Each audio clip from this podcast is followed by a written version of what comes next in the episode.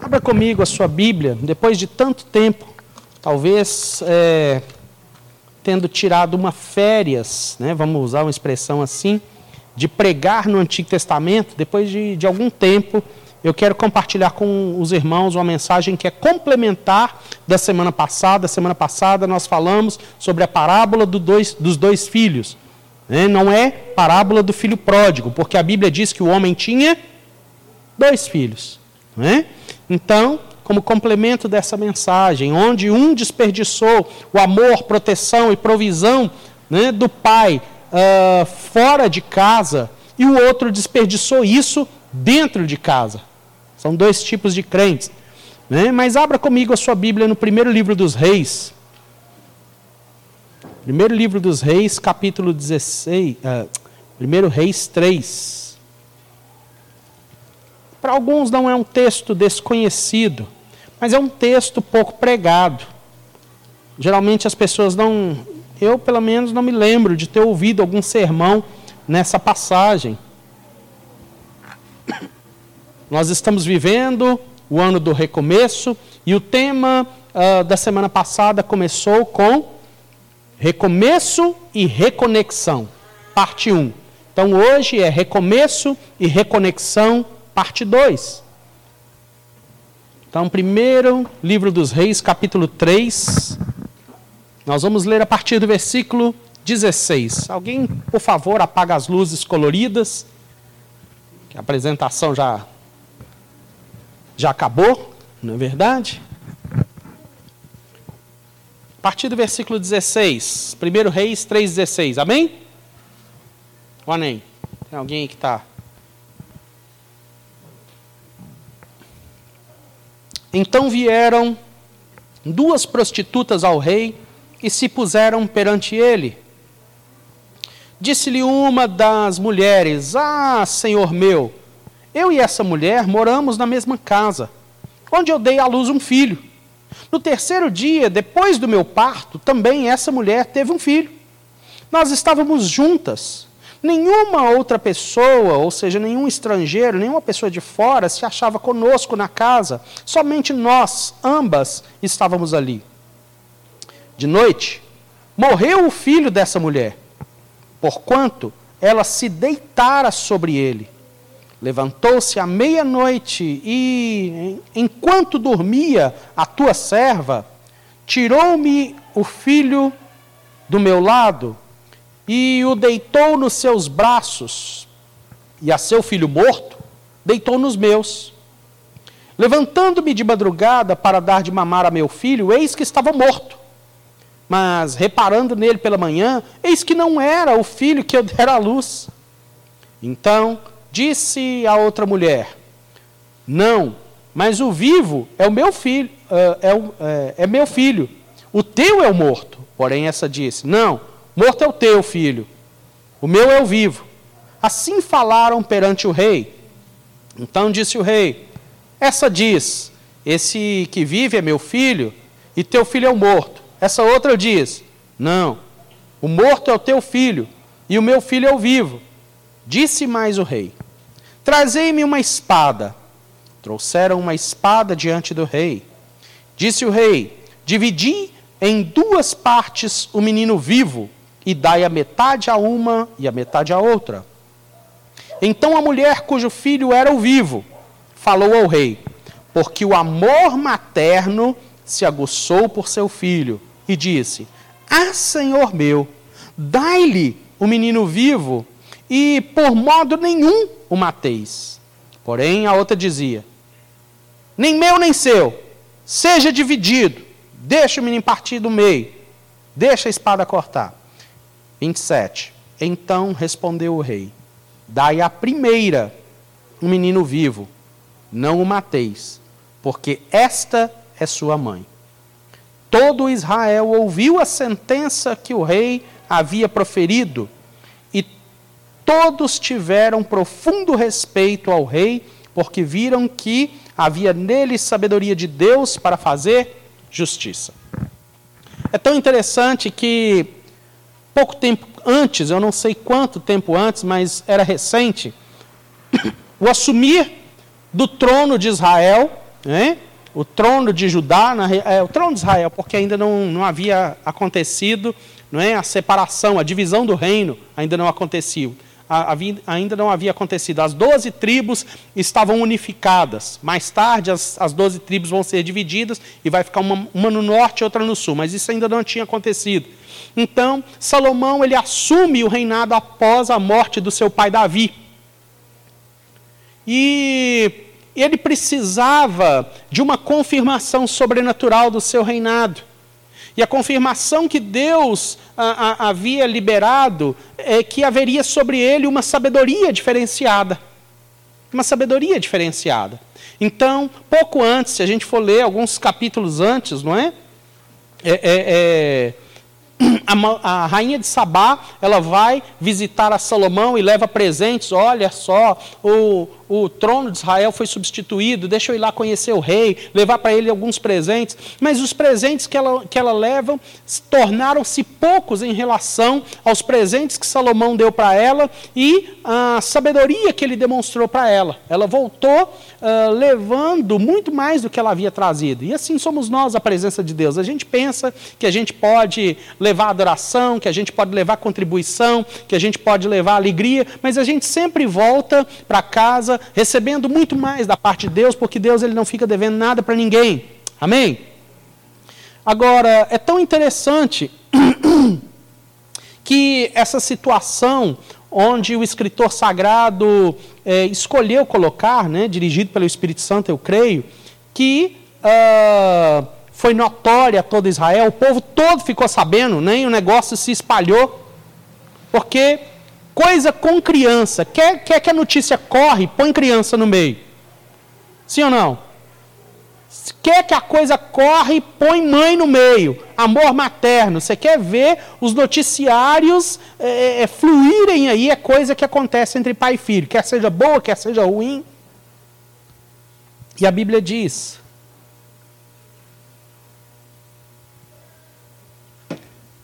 que duas mulheres abre parêntese, prostitutas que moravam juntas chegaram-se ao rei, elas, elas se deitaram com homens, talvez não soubessem nem quem fosse o pai das crianças, e engravidaram ao mesmo tempo. E também por coincidência deram à luz juntas, uma no terceiro dia depois da outra. É tão interessante essa expressão terceiro dia, não é assim? Porque terceiro dia é o dia da ressurreição de Jesus, não é?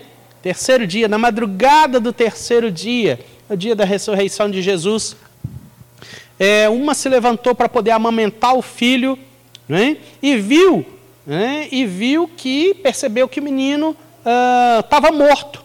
Mas na conversa dela, a outra tinha rolado por cima do filho, sufocado o menino, matado, e às escondidas trocou o filho.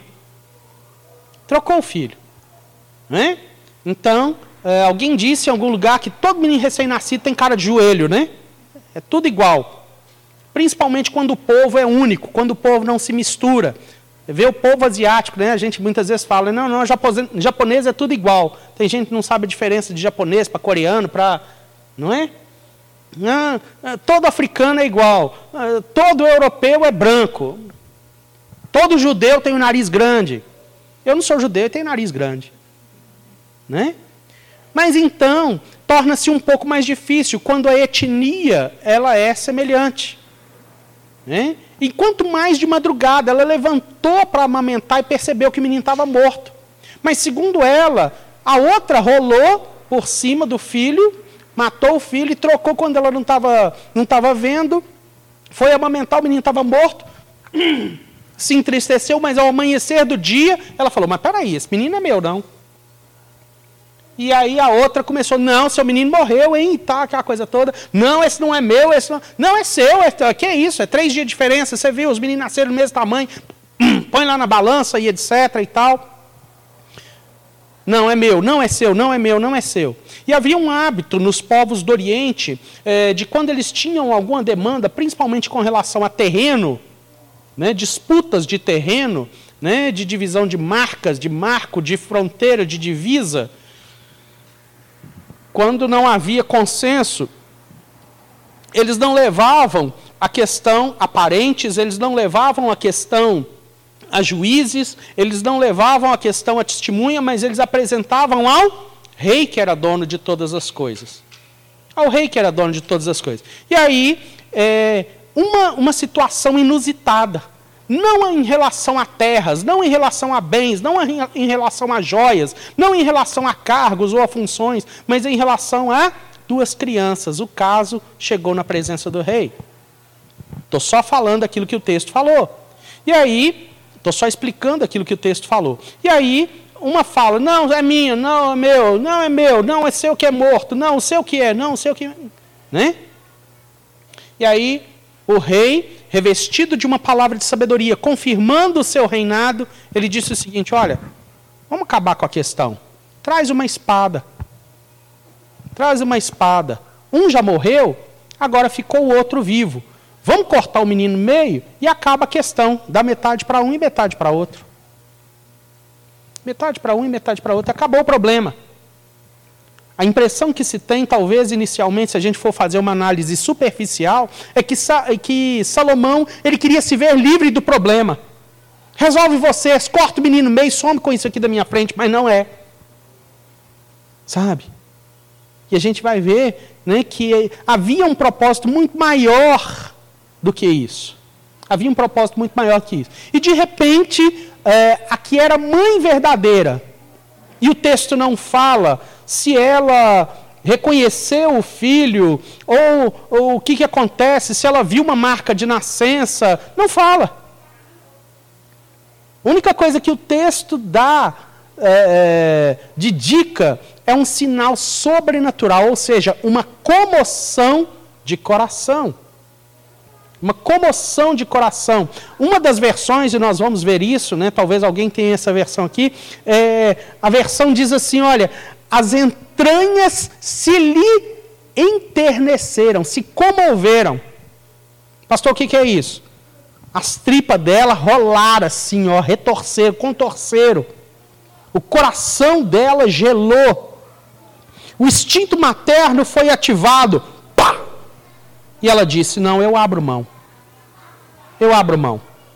Né? E aí o que, que acontece?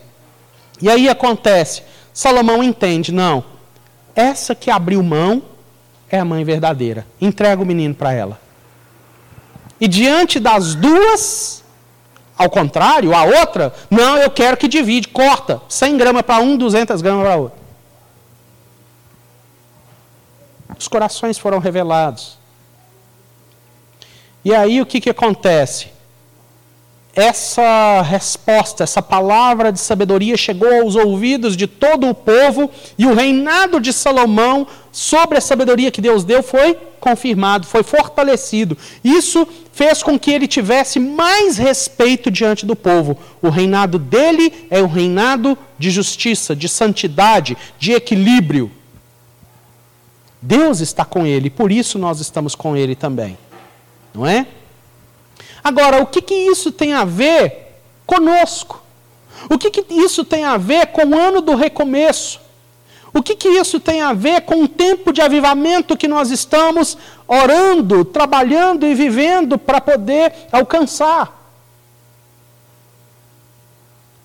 Reconexão fala de relacionamentos. E na semana passada falamos sobre os dois filhos que precisaram se reconectar uma, de, uma desconexão havia sido feita deles com o Pai, deles um com o outro. Culminando assim, resultando assim no desperdício de relacionamento com o Pai, de proteção do Pai, de provisão do Pai. Mas a partir do momento que essa reconexão por parte do mais novo, que se arrependeu e voltou, ele voltou a desfrutar de todas as coisas. Não fez mais caso do seu irmão que estava na casa e não fazia caso dele. Nessa noite eu quero fazer a ligação de um texto com o outro. Eu quero fazer a ligação de um texto com o outro e apontar outro tipo de reconexão que nós precisamos para poder viver avivamento. Semana passada, reconexão com o pai e com o irmão. hoje um outro tipo de reconexão. E para poder a gente alcançar isso, eu quero falar de quatro fatores. O primeiro fator que eu quero pontuar, né, uh, que o texto diz, algumas expressões que o texto diz, o primeiro fator que eu quero pontuar são duas prostitutas. Diga comigo, duas prostitutas. Né? Semana passada, e como eu falei, né, o, o, o teólogo, né, o teólogo que colocou o título, vou falar para vocês, falei de manhã, vou falar para vocês agora à noite. O teólogo que coloca ou que colocou os títulos na sua Bíblia, na sua versão bíblica, muitas vezes induz o leitor ao erro. Talvez na sua Bíblia esteja escrito a parábola do filho pródigo, mas não é isso que a Bíblia diz. A Bíblia diz que o homem tinha dois filhos. E os dois desperdiçaram. Então, toda vez que você for ler um texto, o pastor pedir, você, ou o líder da célula, o líder do GC, pedir a você para ler um texto, nunca leia o título. Comece lendo o versículo. O versículo 1. Amém? Então, duas prostitutas, não é? Como na semana passada o homem tinha dois filhos. Agora, é, na ótica bíblica, né? Na ótica bíblica, ou seja, se a gente for pegar o óculos de Deus para entender essa passagem, o verbo prostituir, não é? O verbo prostituir, ele significa se separar, se distanciar. Fecha a porta, por favor. É tão bom a gente ter criança, mas assim, Deus vai nos dar um espaço assim, totalmente nosso, né? Para que a gente seja abençoado, para que elas também. Né? Então, o verbo prostituir, distanciar, separar, apostatar, trair, adulterar. Como? Todas as vezes que Israel, no Antigo Testamento, deixou de lado o Senhor, se esqueceu de Deus e procurou outros valores, principalmente outros deuses, ou se deixou, ou se deixou embriagar com outras atenções que não fossem o Senhor e que não fosse a vida de Deus, Deus sempre levantou um profeta, uma pessoa para poder apontar para Israel e chamar Israel de adúltera e prostituta. Sabe? Adúltera e prostituta. Alguém disse em algum lugar que Deus ele não força, ele não, ele não obriga, ele não oprime para entrar no coração de ninguém. Mas uma vez que ele entra, ele exige exclusividade. Dia desse aí para trás eu perguntei. Dia desse aí para trás eu perguntei. Se a pessoa com a qual você é casado, aqueles que são casados, virasse para você e falasse assim: Olha, meu bem, não se preocupa, não.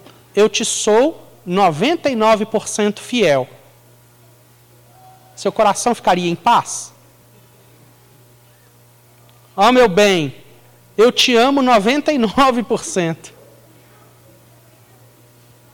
Meu amor, eu confio em você 99%. A coisa ia ficar legal? Eita. Então, Então, o nosso coração ele precisa ser integralmente de Deus. Ele, ele não quer dividir o nosso coração com nada, com ninguém. Aliás, a Bíblia diz que se nós buscarmos o reino de Deus e a sua justiça, em primeiro lugar, o resto vem como acréscimo. Deve haver um lugar especial para Deus no nosso coração. E toda vez que o nosso coração se distancia, se distrai, se separa, Deus considera isso como adultério espiritual e como prostituição espiritual. É tão interessante que, se você olhar no, no livro das revelações, no livro da consumação de todas as coisas, o livro de Apocalipse, no capítulo 17, você vai ver uma figura de autoridade ali representada por uma prostituta. Uma prostituta sentada em cima de uma besta com uma roupa da cor X né? e, e cheia de blasfêmias escritas na sua testa. O que, que é essa prostituta? representa? representa o cristianismo apóstata. O cristianismo que se distanciou da essência do evangelho. O cristianismo que é, adulterou o evangelho. Tem um monte de coisa que o evangelho não é hoje, que foi acrescentado, que foi torcido, que foi mudado. Não é verdade? E que não representa Jesus. Mas essa prostituta e, essas bens, e, essa, e essa besta vão ser vencidas pelo cordeiro. Então nós temos que passar um pente fino na nossa teologia.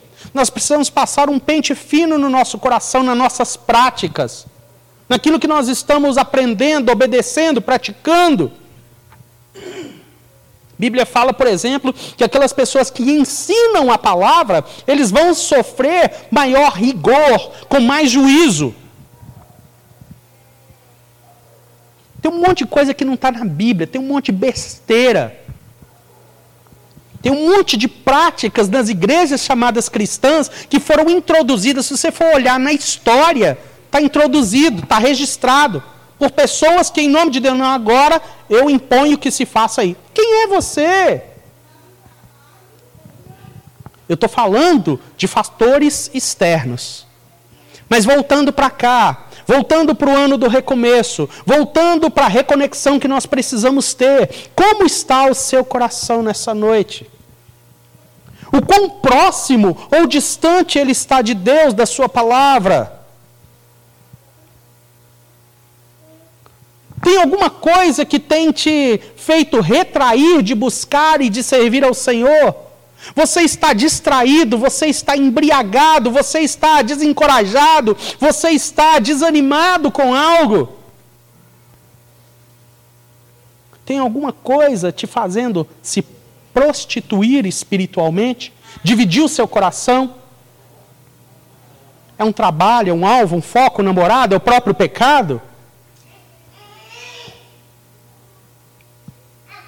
Como nós queremos avivamento com o nosso coração dividido e prostituído com tantas coisas.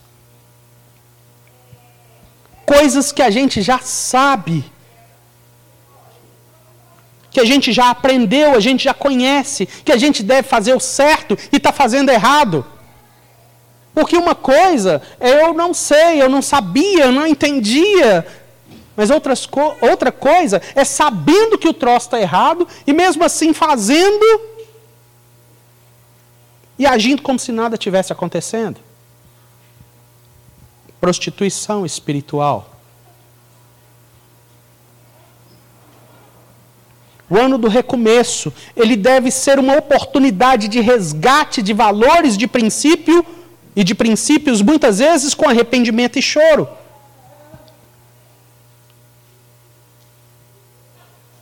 Eu preciso olhar e resgatar tantas coisas do meu coração. Ah, mas falta coragem. Sabe? Coisas simples. Um exemplo. Nossa igreja é uma igreja que se reúne, por exemplo, em GCs. É um princípio espiritual. Existe a teologia dos grupos pequenos. A própria Trindade, o Pai, o Filho e o Espírito Santo são um grupo pequeno. É uma panela destampada com espaço para mais pessoas para entrar nessa comunhão. Jesus, por exemplo, ele era o filho primogênito de Deus, mas quando ele ressuscitou, ele passou, ele é, aliás, desculpa, ele era o filho unigênito, único de Deus, mas depois que ele ressuscitou, ele passou a ser o primogênito dentre os mortos, ou seja, o primeiro, para que depois todos aqueles que viessem após ele, é, é, tomando sobre si o banho no seu sangue, se lavando seus pecados, se também se tornassem filhos de Deus. É uma panela de tampa, de tampa aberta. Não, eu não frequento célula, eu não gosto de célula, nem sei o que é isso. Como?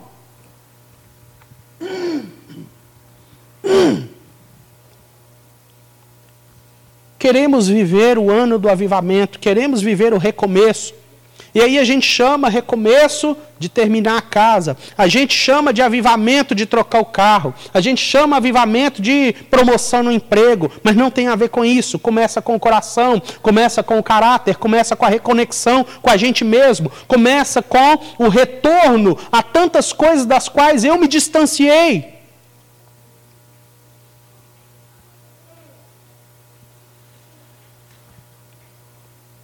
Precisamos pensar o homem não tinha um filho, ele tinha dois filhos. E o texto diz: não era uma prostituta, mas eram duas.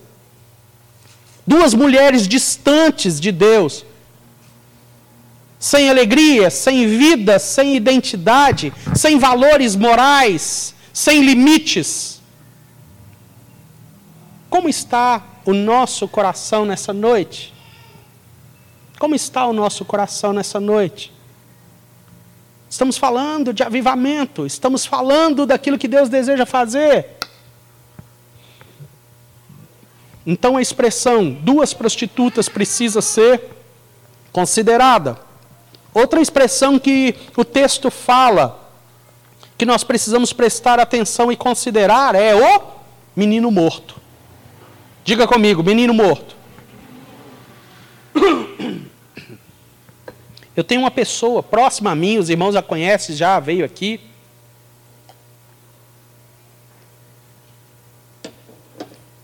Eu não lembro, mas eu acho que já pregou aqui. Cláudio Serafim. Cláudio Serafim já pregou aqui? Já? Já pregou aqui. Né? Cláudio Serafim. É, filho de uma mulher é, envolvida com alcoolismo, drogas, nasceu ali na pedreira Prado Lopes, primeiro filho.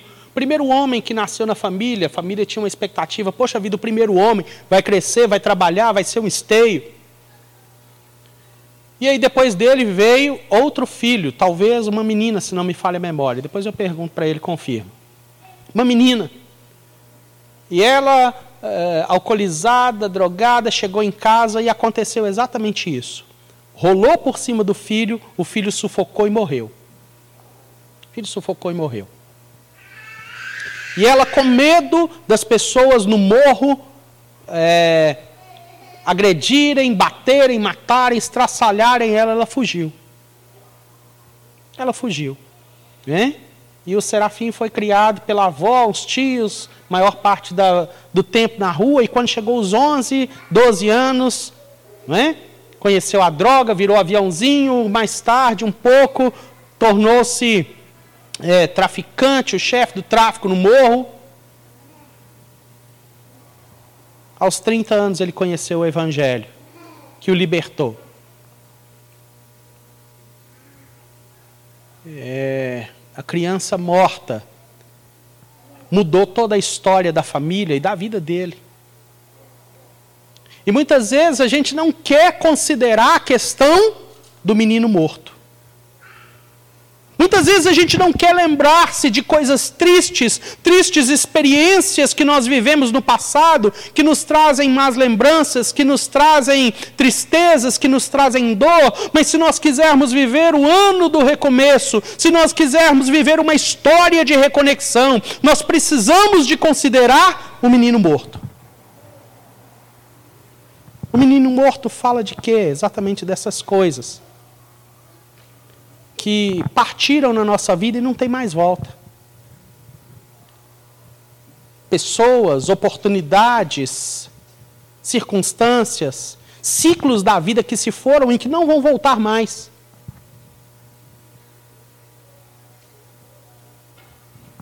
E aí as pessoas que não têm uma estrutura espiritual, emocional, intelectual para poder lidar com isso, o que, que elas fazem com o menino morto? Elas fazem como a, a, uma das prostitutas fez. Falou assim: não, é seu filho. A gente passa a transferir essas situações uh, e momentos da vida que nos prejudicaram, a gente começa a transferir e acusar as outras pessoas. Porque eu não tenho estrutura. Então a culpa é do outro. A culpa é do país, a culpa é do Covid, a culpa é do Lula, a culpa é do Bolsonaro. Não é? A culpa é da vacina.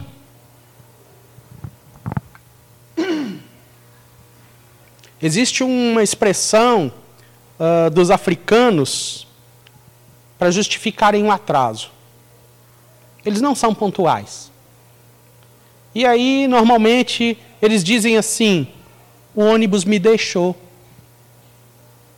que, que é isso? Transferência de culpa. Em vez de falar, eu que acordei atrasado. Não é? Então, algumas pessoas, num extremo, que não tem estrutura, pegam o menino morto, pegam essas situações tristes do passado e começam a acusar e transferir para outras pessoas. Esse é um lado da moeda. Outras pessoas, não é? é, é que não sabem lidar com o menino morto, não transferem isso para outras pessoas, mas transferem para si mesmas. Eu sou a pior pessoa do mundo, eu sou um desgraçado, eu sou um miserável, eu não vou dar nada na vida, eu escolhi para morrer, para morrer, Deus me, me trouxe a vida só para poder me mandar para o inferno, eu sou a ler a expressão bíblica lá, vaso de desonra. Não, Deus me trouxe a vida para poder ser um, um vaso de desonra, para tudo dar errado comigo. Ó vida, oh, azar, oh, desgraça. Não sabem lidar com o menino morto.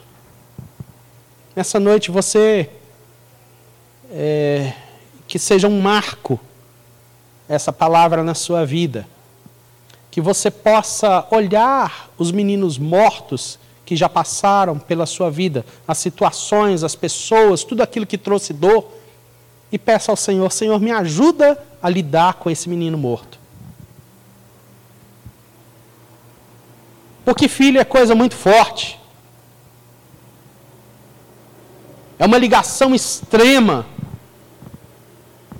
Alguém disse em algum lugar que filhos deveriam enterrar os pais, mesmo assim de velhice. Mas pais não deveriam enterrar os seus filhos. Deve ser uma dor inimaginável. Essa semana nós oramos, né, foi colocado no grupo, a mãe do Mateus, pessoal crente, família crente, jovem 17 anos, né, participante do louvor, pegou Covid, foi internado e partiu para o Senhor. Ore pela família. Nós não sabemos, nem imaginamos a dimensão da dor dessa família. Mas se nós quisermos continuar a nossa vida, se nós quisermos um avivamento, se nós quisermos um nível além, a gente precisa saber lidar com aquilo que morreu e com aquilo que passou e aquilo que não tem mais volta. Pastor, o que, que eu faço com o menino que morreu? Entrega ele para Deus. Não tem mais volta. Morreu? Morreu. Entrega para Deus. Entrega e deixa lá. Que juntamente com essa palavra que é pregada nessa noite, você seja capacitado e capacitada pelo Espírito Santo para poder fechar ciclos na sua vida daquilo que passou e daquilo que não volta mais. Porque nós estamos olhando para frente, nós estamos olhando para um nível além, nós estamos olhando e procurando chamar a existência o ano do recomeço. E o recomeço faz a menção e faz lembranças a Isaías capítulo 61, versículos 1 a 4, como nós é, é, compartilhamos. Onde Jesus diz, profeticamente 500 anos antes de nascer, através da boca do profeta Isaías: O Espírito do Senhor está sobre mim, e ele me ungiu para poder pregar boas novas aos quebrantados, a proclamar libertação aos cativos proclamar libertação aos presos, proclamar o ano aceitável do Senhor e o dia da vingança do nosso Deus. E essas pessoas que forem curadas, que forem consoladas, que forem edificadas, elas vão restaurar as antigas ruínas, vão repovoar as cidades que foram assoladas e arrasadas de geração em geração. São pessoas que vão lidar com escombro São pessoas que precisam saber o lugar do menino que morreu.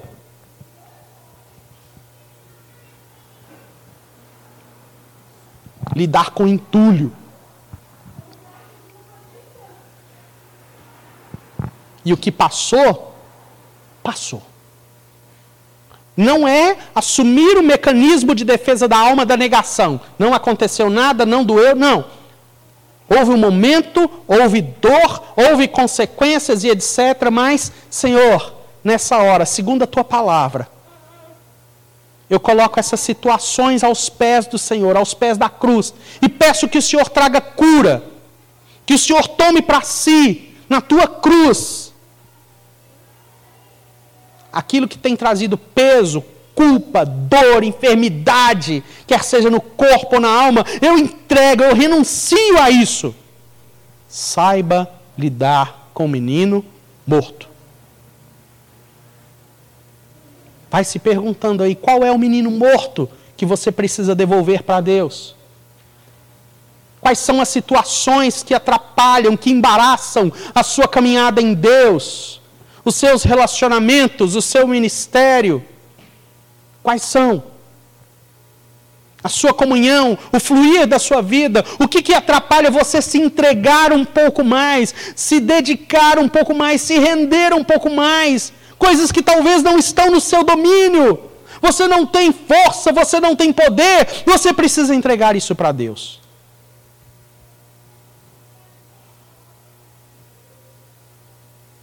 evitar a transferência de culpa e evitar a autocomiseração, que são dois extremos.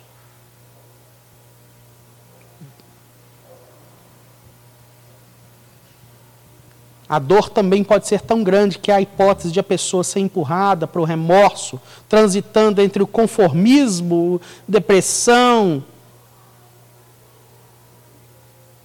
Tempo atrás nós trouxemos um sermão, uma palavra de sabedoria, onde eu disse, procurando firmar o, o, o, os tendões espirituais dos irmãos, e eu disse o seguinte: olha, o crente ele precisa saber lidar com três coisas, porque ele não vai conseguir viver sem isso. Ele vai esbarrar nisso em qualquer momento da vida dele. Ele precisa saber lidar com medo, porque em alguns momentos ele vai saber, ele vai esbarrar no medo, situações vão vir, vão aterrorizar, vão tirar o chão dele. Com Jesus foi assim, por que não vai ser assim comigo e com você? Ele precisa saber lidar com a vergonha, quer seja a vergonha de atos passados que eu já pratiquei, ou quer seja a vergonha por carregar o nome de Jesus, eu vou ser desprezado pelas pessoas, eu vou ser desprezado pelo mundo, eu vou ser perseguido. Então eu tenho que saber lidar com a vergonha. Eu vou esbarrar com isso mais cedo ou mais tarde. Como é que eu vou vestir a minha identidade nova de crente se eu não souber passar a vergonha? Eu preciso saber. E o crente também precisa saber lidar, que é uma coisa que ele não tem que como excluir da caminhada dele é a dor. Eu não sou masoquista, não gosto de sofrer. Mas quem quer viver uma vida segundo o coração de Deus, vai sentir dor nesse mundo. Porque esse mundo é caído. Como disse um outro pregador, não é? Dia desse aí para trás, eu ouvindo a ministração dele, aqui embaixo a conta não fecha. Eu vou ter dor, eu vou ter tristeza, eu vou ter insatisfação, eu vou ter decepção aqui embaixo, porque aqui embaixo não é o céu. Então eu preciso saber lidar com isso. Se você quer avivamento, se você está chamando a existência ao ano do recomeço, o que, que você vai fazer nessa noite com o menino morto?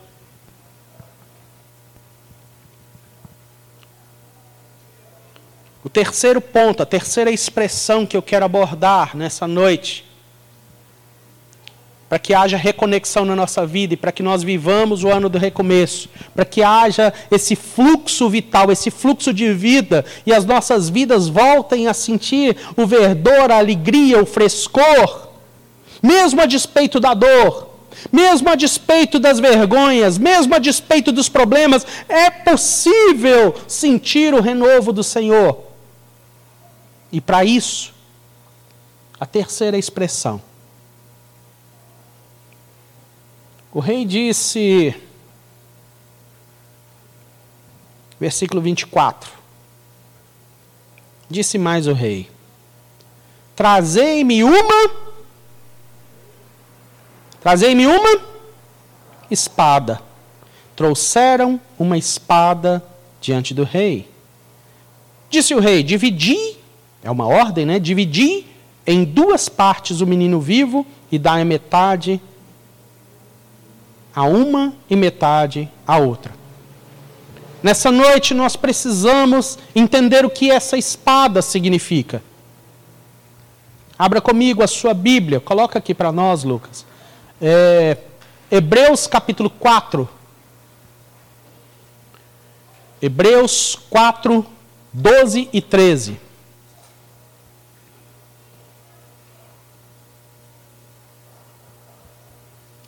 Porque a palavra de Deus é viva e eficaz e mais penetrante do que espada alguma de dois gumes e penetra até a divisão da alma e do espírito, e das juntas e medulas, e é apta para discernir os pensamentos e intenções do coração. 13.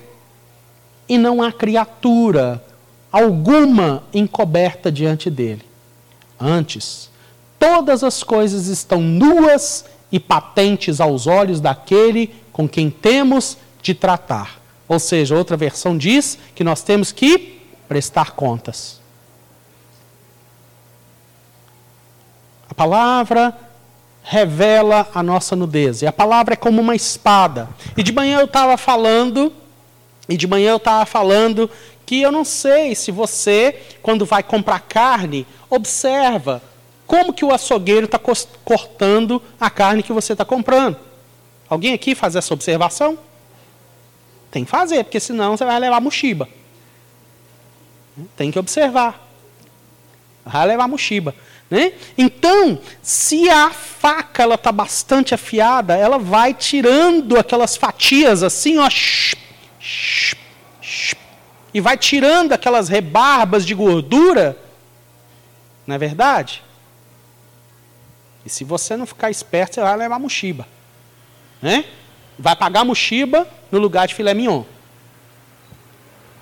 Mas a espada, a palavra de Deus, ela corta no lugar certinho. Hebreus 4,12 diz que ela divide alma do espírito. Para nos livrar das nossas apostasias, do nosso afastar do Senhor dos vícios da nossa alma, das nossas obsessões, das nossas obstinações, das nossas murrinhas, para nos ajudar a nos livrarmos e a entregarmos ao Senhor os meninos mortos. Vem a espada e divide alma do espírito grande problema dos dias de hoje é que a nossa cultura, a nossa sociedade, principalmente o brasileiro, o povo sul-americano, é dodói. É mimimi. Né? A gente vive em função de emoção. Talvez, se não fosse os mimimis, a nossa igreja estivesse mais cheia. Mas talvez algum, alguém algum dia tomou um esbarrão do pastor Léo, né? com aquela cegonha carregada com 12 vans, tomou um esbarrão, foi embora. Por quê? Porque a nossa cultura ela é muito mimimi. A gente pensa com os nossos sentimentos. A gente não quer saber da verdade. A gente não quer saber de ser mexido, a gente não quer saber de ser tratado, a gente não quer saber de ser confrontado. Se eu me sentir bem, o termômetro é esse. Mas vem a espada e divide alma do espírito. Sentimento, intelecto fica do lado de cá, espírito, convicção espiritual, palavra de Deus, revelação fica de outro. Com qual que você escolhe ficar? Nessa noite você é confrontado, confrontada pela espada, dividindo alma do espírito. Onde você quer ficar? Como você quer ficar? Com quem você quer ficar? Carlinhos Félix, uma música bem antiga, não sei quantos conhecem. De que lado você está? De que lado você está? De que lado você quer ficar? Aonde está a honra dos orgulhosos? A sabedoria mora com gente humilde. Liberdade, né? De que lado você está? E a Bíblia, a palavra, essa espada que Salomão pede e que é uma representação profética da palavra de Deus. Porque o reinado precisa ser feito com base em equidade e justiça, em sabedoria divina, e representa a palavra de Deus. Ela não somente divide a alma do espírito, mas ela também divide juntas e medula. Né? Minha mãe tem atravessado momentos difíceis por causa exatamente das juntas e medula. Veio a hérnia de disco, deu uma hérnia, deu duas, deu três, torceu a vértebra. A vértebra, o osso, é o recipiente que segura a medula óssea, que é uma colunazinha de 45 centímetros, onde existe um monte de terminações nervosas onde é hipersensível e é responsável pelos movimentos todinhos do corpo, e aí fez, essas hérnias fizeram com que os ossos mordessem a medula. Aí veio a dor, veio a dificuldade, veio etc. Mas o que eu quero que você saiba nessa noite, em que nós estamos meditando sobre recomeço, em, em reconexão, em reconexão, é que medula é uma coisa e espinha e osso é outra. As juntas, os ossos, são só a estrutura. E a gente não pode deixar que a estrutura atrapalhe as nossas conexões. Nós aqui somos igreja local, a gente tem uma estrutura, a gente tem uma liturgia, a gente tem uma, uma linha teológica, a gente tem horário de começar, a gente tem horário de terminar. Quantas horas? Quantas horas? É, é nove para as dez? Dez para as nove. Então tem dez minutos para terminar. Né? Então a gente tem. Isso tudo é estrutura. Mas muitas vezes a estrutura ela tenta se interferir na conexão. Aquilo que você e eu somos, como, como você e eu estamos conectados, vai muito acima da estrutura. A estrutura é só uma ferramenta. Nós somos iguais, mas nós diferenciamos em funções. Nós estamos no mesmo patamar e no mesmo nível.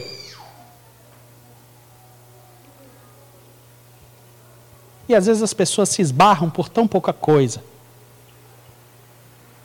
Ah, esse lugar era meu. Ah, a oportunidade era minha. Ah, não me deu valor. Ah, não sei o quê. O que é isso? Estrutura. Faz com que tudo isso atrapalhe as conexões. Mas a palavra, quando ela chega, ela divide estrutura de conexão. Uma coisa é o que você está fazendo, outra coisa é a vida de Deus que você tem que viver aqui dentro. Com as pessoas com as quais Deus te plantou. E a palavra também Hebreus 4, capítulo, capítulo 4, versículo 12, que ela discerne os pensamentos do coração. Ou seja, ela confronta as minhas e as suas motivações. Se nós quisermos viver recomeço, se nós quisermos viver avivamento, nós precisamos rever que rever o que nós não não apenas o que nós estamos fazendo para Deus, mas o porquê que a gente faz. Por que, que você serve a Deus? Por que, que você congrega? Porque se a sua motivação for o Senhor, aleluia.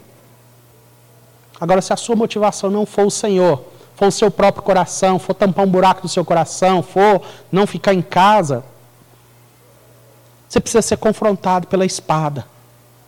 A espada mudou a identidade de uma prostituta em mulher. em mãe.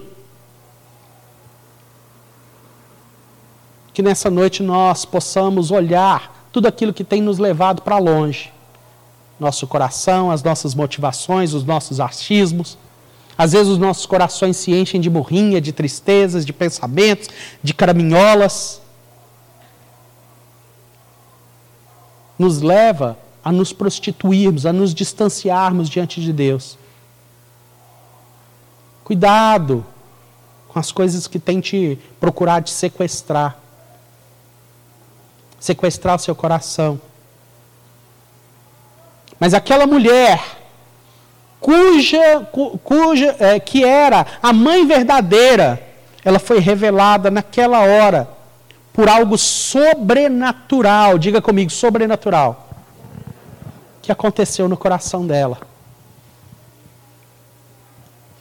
E não tinha a ver com coisas, não tinha a ver com estrutura. Era a ligação dela com o filho dela.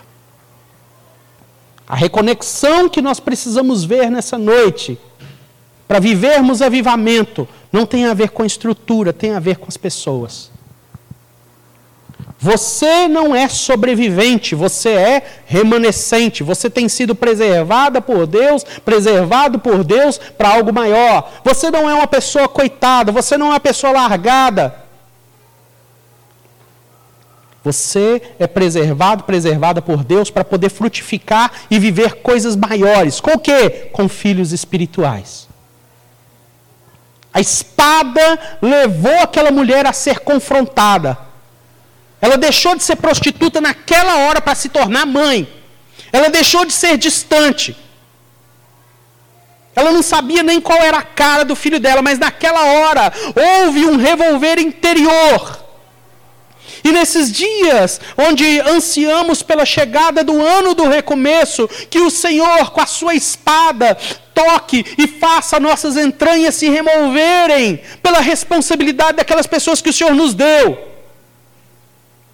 Para que não sejamos mais relapsos, não olhemos mais para as coisas do Senhor como coisas logísticas, as coisas lá da igreja, mas olhemos para as pessoas e nos reconectemos com as pessoas quais o Senhor nos deu responsabilidade. Vou entregar a célula. Por quê? Porque célula é coisa.